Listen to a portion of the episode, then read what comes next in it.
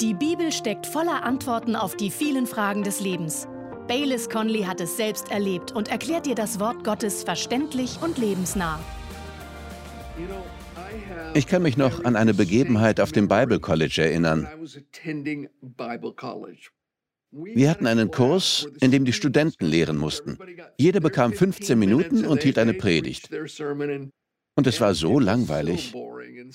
Manche von ihnen waren sehr schlecht und predigten hauptsächlich kopierte Botschaften.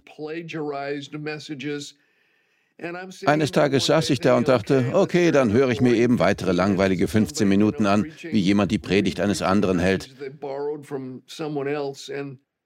Doch als ich aufblickte und sah, wer als nächstes sprechen würde, fiel ich aus allen Wolken. Es war ein wirklich hübsches Mädchen. Ich dachte, wie kommt es, dass ich sie noch nie gesehen habe? Ich beschloss, sie nach dem Kurs auf dem Flur abzufangen und sie zum Mittagessen einzuladen, was ich auch tat. Ich stellte mich vor, hielt ein bisschen Smalltalk mit ihr und sagte dann, hey, ich würde dich gerne zum Mittagessen ausführen. Sie sagte, darüber muss ich beten. Drei oder vier Tage später, vielleicht waren es auch mehr, ich weiß es nicht mehr genau, kam sie wieder auf mich zu und sagte, ich habe über deine Einladung gebetet und die Antwort ist nein. Um es kurz zu machen, ich gab nicht auf und fragte sie später erneut und diesmal sagte sie ja. Acht Monate nach unserer ersten Verabredung waren wir verheiratet. Und in ein paar Monaten feiern Janet und ich unseren 40. Hochzeitstag. Und ich will Ihnen sagen, das, wofür ich in meinem Leben am dankbarsten bin, abgesehen davon, dass ich Christus mein Leben anvertraut habe, ist die Tatsache, dass ich nicht aufgehört habe, mich um dieses Mädchen zu bemühen, bis sie mir nachgab. Gott nennt uns in der Bibel einige Dinge, nach denen wir uns ausstrecken sollen. Und er sagt uns, dass wir das tun sollen, weil sie erstens wirklich wichtig sind und zweitens, weil sie vielleicht sogar Gottes Wille für uns sind, wir sie aber nie erfahren oder verwirklichen werden, wenn wir uns nicht nach ihnen ausstrecken. In dieser Predigtreihe, die wir jetzt beginnen, sprechen wir über die Dinge, von denen Gott uns sagt, dass wir uns nach ihnen ausstrecken sollen. Wenn wir das tun, können wir sie bekommen und erfahren. Ich möchte mit einem Punkt beginnen, von dem jeder weiß, dass er wichtig ist, aber deshalb verfolgen wir ihn trotzdem nicht unbedingt. Wir sprechen über die Suche nach dem Frieden. Ich möchte Ihnen 1. Petrus 3, Verse 10 und 11 vorlesen. Tatsächlich sind diese Verse ein Zitat direkt aus dem Psalm 34 aus dem Alten Testament. Da heißt es, 1. Petrus 3, Verse 10 und 11, denn wer das Leben lieben und gute Tage sehen will, der halte Zunge und Lippen von Bösem zurück, dass sie nicht Trug reden. Er wende sich ab vom Bösen und tue Gutes. Er suche Frieden und jage ihm nach. Suchen Sie Frieden und jagen Sie ihm nach. Im Psalm 34, aus dem dieses Zitat stammt, geht es vor allem darum, Frieden mit Gott zu suchen, den Frieden Gottes zu suchen. Aber hier im Neuen Testament geht es grundsätzlich um den Frieden zwischen den Menschen. Tatsächlich drehen sich alle Verse vor und nach diesen beiden um die verschiedenen Beziehungen, die wir haben. Aber wir werden nie wahren Frieden mit den Menschen haben, solange wir nicht zuerst Frieden mit Gott haben. Die Bibel sagt in Römer 5, dass Christus für uns starb, als wir noch Feinde waren. Wussten Sie das? Aber jetzt haben wir Frieden mit Gott durch unseren Herrn Jesus Christus. Das ist fast wie wenn zwei Nationen miteinander Krieg führen und dann Frieden schließen. Die Menschheit, Menschen wie Sie und ich, war aufgrund ihres sündhaften Wesens im Krieg mit Gott, mit den Prinzipien und dem Charakter Gottes. Aber er hat Frieden geschlossen. Das haben nicht wir getan. Er hat durch seinen Sohn, Jesus Christus, Frieden mit uns geschlossen. Dieser Friede mit Gott kommt nicht durch unsere guten Werke, nicht durch unseren persönlichen Verdienst, nicht durch persönliche Opfer. Er ist nicht das Ergebnis unserer geistlichen Entfaltung, nach der wir einen Zustand des Nirvana oder der Offenbarung erhalten. Nein, er kommt durch Jesus. Tatsächlich sagt die Bibel in Kolosser 1, Vers 20, dass Jesus durch sein Blut am Kreuz Frieden geschlossen hat. Der einzige Weg, um Frieden mit Gott zu haben, besteht darin, dass wir das Evangelium annehmen. Die gute Nachricht ist, dass Gott uns so sehr geliebt hat, dass er uns trotz unseres sündhaften, bösen Zustands seinen eigenen Sohn sandte, der einer von uns wurde. Er wurde von einer Jungfrau geboren, die ein sündloses Leben führte. Er wurde nicht in einem Schloss geboren, nicht unter der Elite und den einflussreichen Menschen, sondern in einem Stall, und er wuchs im Haus eines armen Zimmermanns auf. Und dann begann er, den Menschen zu zeigen, wie Gott war. Er tat Wunder. Er sprach wie noch niemand zuvor. Er sprach nicht von Gott, als sei dieser weit entfernt, distanziert und gleichgültig. Er sprach von ihm als einem liebevollen Vater. Und die Menschen hingen an seinen Lippen. Aber dann wurden einige der religiösen Führer eifersüchtig und sie sorgten dafür, dass sich die öffentliche Meinung gegen Jesus wandte. Er wurde von grausamen Händen ergriffen und durchlief einen Scheinprozess. Er wurde ohne Gnade geschlagen und gekreuzigt. Und dort am Kreuz legte Gott die Strafe für unsere Sünden auf Jesus. Er wurde unser Stellvertreter und starb unter der Last unserer Sünden. Er hat unsere Schuld voll bezahlt. Am dritten Tag, als Gottes Anspruch auf ewige Gerechtigkeit für immer Genüge getan war, wurde Jesus durch die Kraft des Heiligen Geistes von den Toten auferweckt.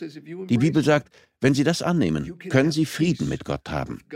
Dann kommt der Heilige Geist und verändert Ihr inneres Wesen. Und wenn wir dann Frieden mit Gott haben, können wir den Frieden Gottes kennenlernen. Ich will Ihnen sagen, wie das funktioniert. In Philippa 4, Verse 6 und 7 heißt es, Sorgt euch um nichts, macht euch keine Sorgen über irgendetwas, sondern betet um alles. Sagt Gott, was ihr braucht und dankt ihm. Ihr werdet Gottes Frieden erfahren, der größer ist, als unser menschlicher Verstand es je begreifen kann. Sein Friede wird eure Herzen und Gedanken im Glauben an Jesus Christus bewahren. Wenn wir Frieden mit Gott haben, können wir auch den Frieden Gottes erfahren. Der Friede Gottes beschützt unser Herz und unseren Verstand. Er bringt uns in einen Zustand, in dem wir uns um nichts sorgen müssen. Und das geschieht, wenn wir mit Gott reden. Es heißt, sagt Gott in jedem Umstand, in allem, was ihr durchmachen mögt, was ihr braucht, und dankt ihm. Danken Sie ihm, dass er Ihnen antwortet. Danken Sie ihm, dass er Sie hört. Und der Friede Gottes wird Ihnen gehören. Gott wird Ihnen Frieden geben, wenn Sie mit ihm über Ihre Sorgen reden. Vor vielen Jahren tat ich einmal etwas sehr Dummes. Wir hatten einen Auftrag für eine sehr, sehr teure Arbeit zu vergeben und ich schloss einen Handel mit jemandem, den wir nur per Handschlag besiegelten. Er war mir von jemandem, dem ich vertraute, empfohlen worden, aber er hielt seinen Teil der Abmachung nicht ein. Dadurch geriet ich in große finanzielle Schwierigkeiten und kam schwer ins Schleudern. Ich sah keinen Ausweg. Damit würde ich noch lange Zeit zu kämpfen haben und es würde auch meine Familie beeinflussen. Ich wünschte, ich hätte die Zeit, Ihnen die ganze Geschichte zu erzählen. Das war furchtbar. Ich wusste nicht, was ich tun sollte. Ich war nur noch mutlos und sprach nicht mehr mit meiner Frau. Es wurde sogar so schlimm, dass ich in Angst und Depressionen versank. Eines Tages saß ich auf dem Gehweg vor meinem Haus. Ich jammerte und sagte, Gott, was soll ich tun? Und ich spürte, wie der Heilige Geist sagte, warum tust du nicht, was du allen anderen predigst? Das war es nicht, was ich hatte hören wollen, aber ich wusste, dass es richtig war. Also schüttete ich Gott auf dem Gehweg mein Herz aus. Ich sagte ihm, was ich brauchte, und dankte ihm. Dann passierte etwas Erstaunliches. Auf mein Herz und meinen Verstand legte sich ein übernatürlicher Friede. Das Problem hatte sich nicht verändert, aber in mir hatte sich etwas verändert. Ich machte mir keine Sorgen mehr. Es war unerklärlich. Ich weiß noch, wie erleichtert ich war. Ich stand auf, erhob meine Hände und begann einfach, Gott anzubeten. Ich ging vor und zurück. Ich dankte und lobte Gott laut mitten auf der Straße vor meinem Haus. Ich weiß, dass mich einige der Nachbarn sahen. Ich weiß auch, dass manche von ihnen dachten, ich sei verrückt geworden. Bei einem weiß ich es ganz sicher, weil er es mir später sagte. Aber es interessierte mich nicht. Ich hatte alles Gott gegeben und ich hatte den Frieden Gottes. Und wissen Sie was? Es dauerte nicht lange, bis Gott ein Wunder tat. Die Sache nahm eine Wendung, die ich nie für möglich gehalten hätte. Es wäre mir nie in den Sinn gekommen, dass auf diesem Weg eine Lösung kommen könnte, aber Gott beantwortete meine Bitte und holte uns aus der Situation heraus. Weil ich Frieden mit Gott hatte, konnte ich den Frieden Gottes auch erfahren. Hören Sie, es ist kein Zufall, dass Sie mir gerade zusehen. Gott liebt sie, er möchte Frieden mit ihnen haben und er möchte, dass sie in ihrem Herzen und ihrem Verstand seinen Frieden erfahren.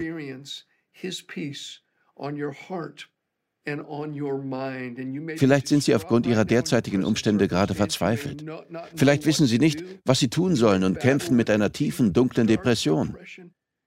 Ich sage es nochmals, es ist kein Zufall, dass wir gerade hier zusammen sind. Gott will Ihnen helfen. Wie ich schon sagte, drehen sich die Verse aus 1. Petrus 3, in denen Gott uns sagt, dass wir den Frieden suchen und ihm nachjagen sollen, vor allem um den Frieden zwischen Menschen. Lesen Sie die Verse davor und danach. Da ist die Rede vom Frieden in der Ehe. Es geht um die Beziehung zwischen Eheleuten und die zwischen Christen in der Kirche. Und in den Versen danach geht es um die Beziehung zu Menschen, die ihnen schaden wollen, die sie verfolgen und ihnen das Leben schwer machen. Die Bibel sagt in Hebräer 12, Vers 14, wir sollen den Frieden mit allen Menschen suchen. Ist damit mein Nachbar gemeint? Ja. Suchen Sie Frieden mit allen Menschen. Ist damit Ihr Vater gemeint? Ihre Mutter? Ja. Ihr Chef? Ihre Kollegen? Ihre Brüder und Schwestern in der Kirche? Ja, ja, ja. Die ungerettete, unerträgliche Person, die Ihnen so oft auf die Nerven geht? Ja, ja und doppelt ja. Suchen Sie Frieden mit allen Menschen. In Römer 14, Vers 19 heißt es, so lasst uns nun dem nachstreben, was dem Frieden und dem, was der gegenseitigen Erbauung dient.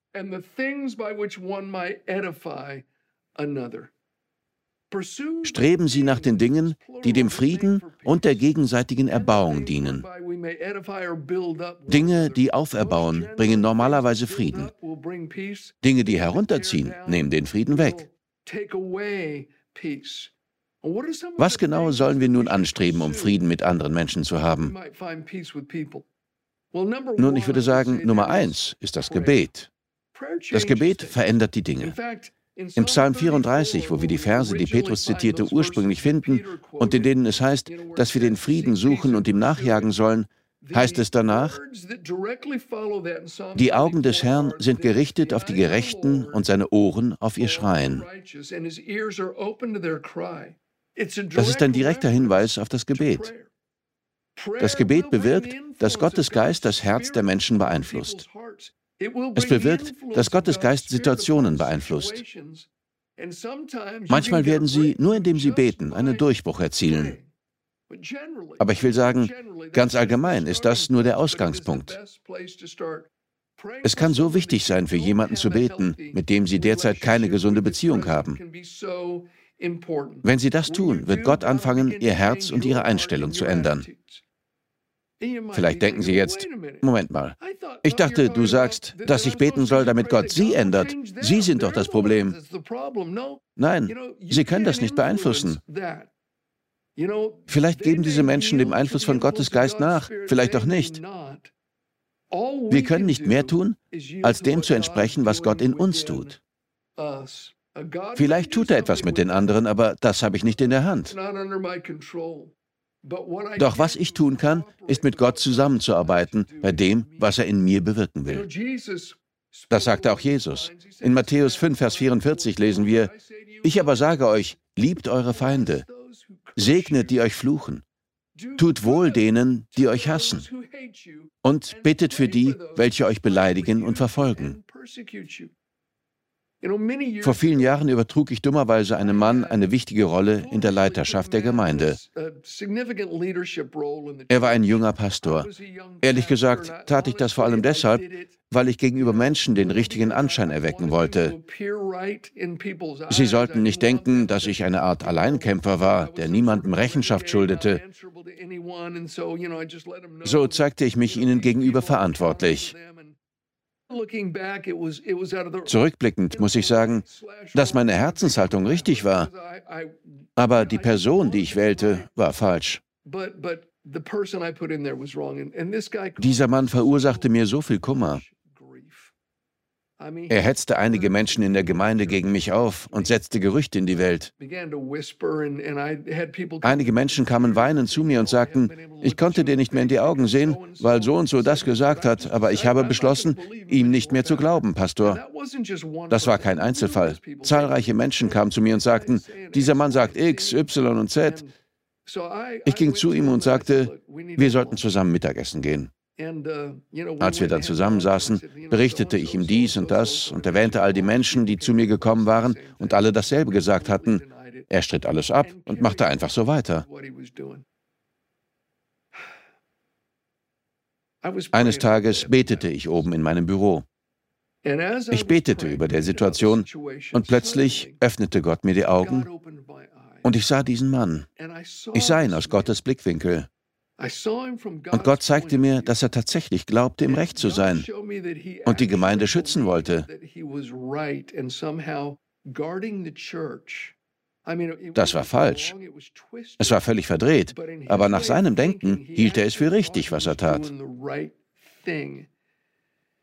Er versuchte nicht, mir persönlich zu schaden.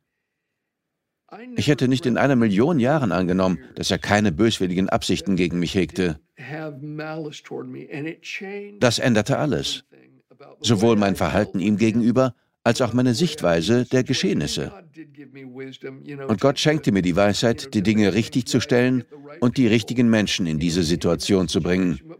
Aber was ich sagen will ist, da gab es eine ungesunde Beziehung und ich begann zu beten. Ich wollte, dass Gott diesen Mann veränderte und das tat er schließlich auch, aber zuerst veränderte Gott mich und öffnete dadurch die Tür für die richtige Beziehung. Das Zweite, was wir suchen sollten, um Frieden mit den Menschen zu haben, ist die Kommunikation. Wir müssen friedliche Gespräche führen. Wir sollten anfangen, indem wir mit Gott über die Menschen reden, aber dann müssen wir uns mit den Menschen zusammensetzen und mit ihnen reden. Sprechen Sie mit den Menschen über Gott. Sagen Sie ihnen, was Sie auf dem Herzen haben. Vielleicht schätzen wir eine Sache völlig anders ein als der andere und haben eine unterschiedliche Wahrnehmung. Wir müssen in der Lage sein, miteinander zu reden. In Sprüche 18, Vers 19 heißt es, ein getäuschter Bruder ist unzugänglicher als eine befestigte Stadt. Und Streitigkeiten sind wie der Riegel einer Burg. Das bedeutet, es braucht Zeit, Besonnenheit und Planung. Sie können nicht einfach aus Ihren Emotionen heraus mit jemandem sprechen. Denken Sie im Gebet darüber nach, bevor Sie ein Gespräch beginnen. Fangen Sie mit Gebet an, aber dann sprechen Sie mit den Menschen. Und denken Sie daran, wenn Sie kommunizieren, besteht das Ziel nicht darin zu beweisen, dass Sie Recht haben. Wenn Sie und ich Streit haben und ich darüber gebetet habe, will ich Frieden haben. Deshalb habe ich Zeit im Gebet verbracht und jetzt reden wir.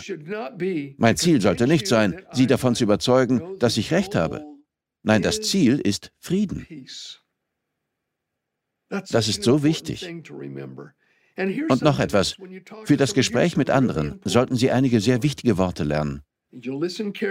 Nachdem Sie Ihre Sichtweise gehört haben, sollten Sie sagen, ich habe gehört, was du gesagt hast, und es tut mir leid. Und das nicht im Sinne von, es tut mir leid, dass du ein solcher Idiot bist. Oder es tut mir leid, dass ich dies oder das gesagt habe, aber wenn du nicht immer jenes tun würdest, hätte ich nicht so reagiert. Das ist keine wirkliche Entschuldigung. Sagen Sie einfach, es tut mir leid. Punkt. Vergib mir. Manche Menschen haben nie gelernt, wie man sich angemessen entschuldigt. Sie mögen dem anderen die Rose einer Entschuldigung reichen, aber sie sorgen immer dafür, dass sich der Empfänger an ihren Dornen sticht. Seien Sie bereit zu reden.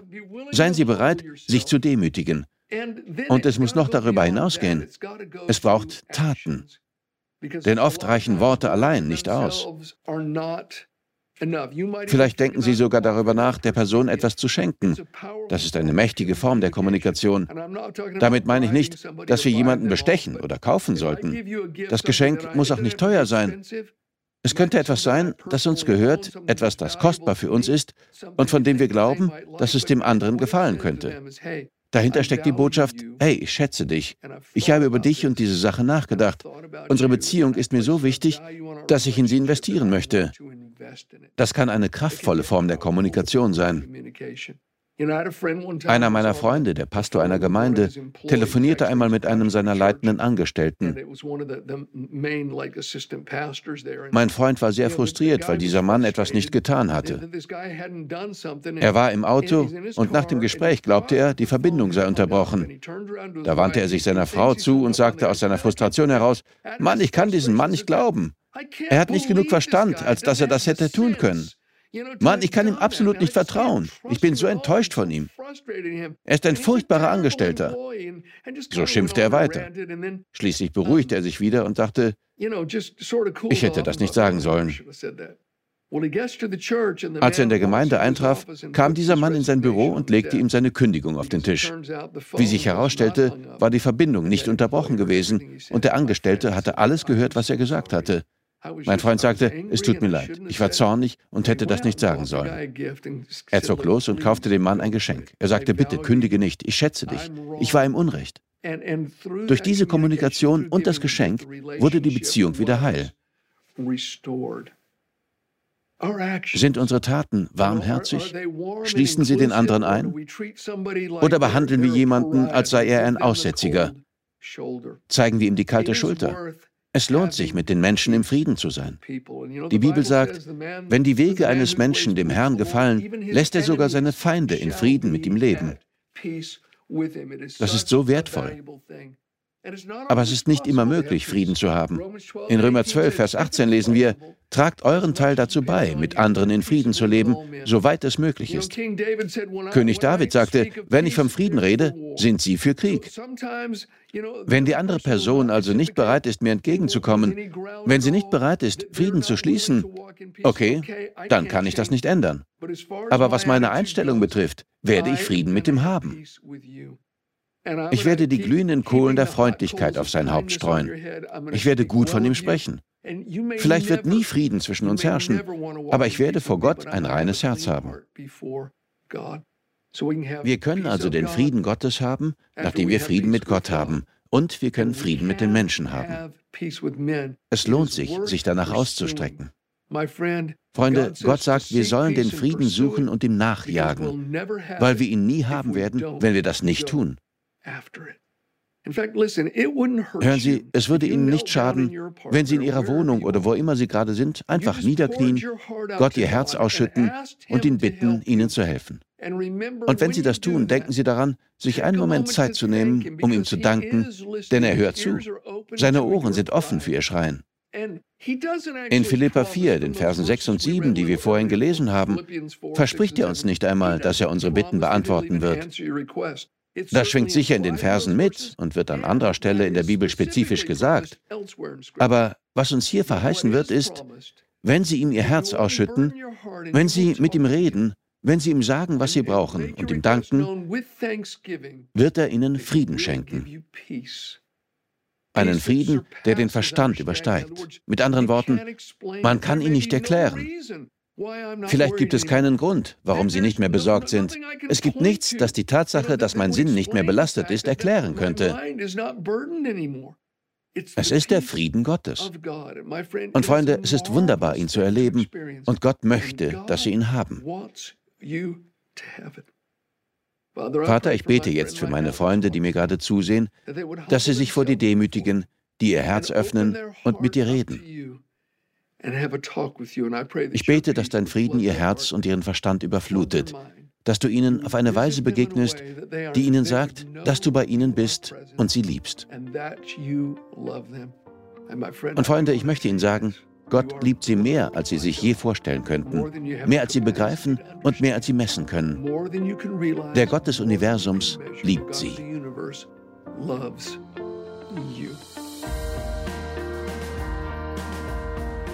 Wir danken dir fürs Zuhören. Weitere Predigten sowie eine tägliche Andacht von Baylis findest du kostenlos auf baylis-conley.de. Gott segne dich.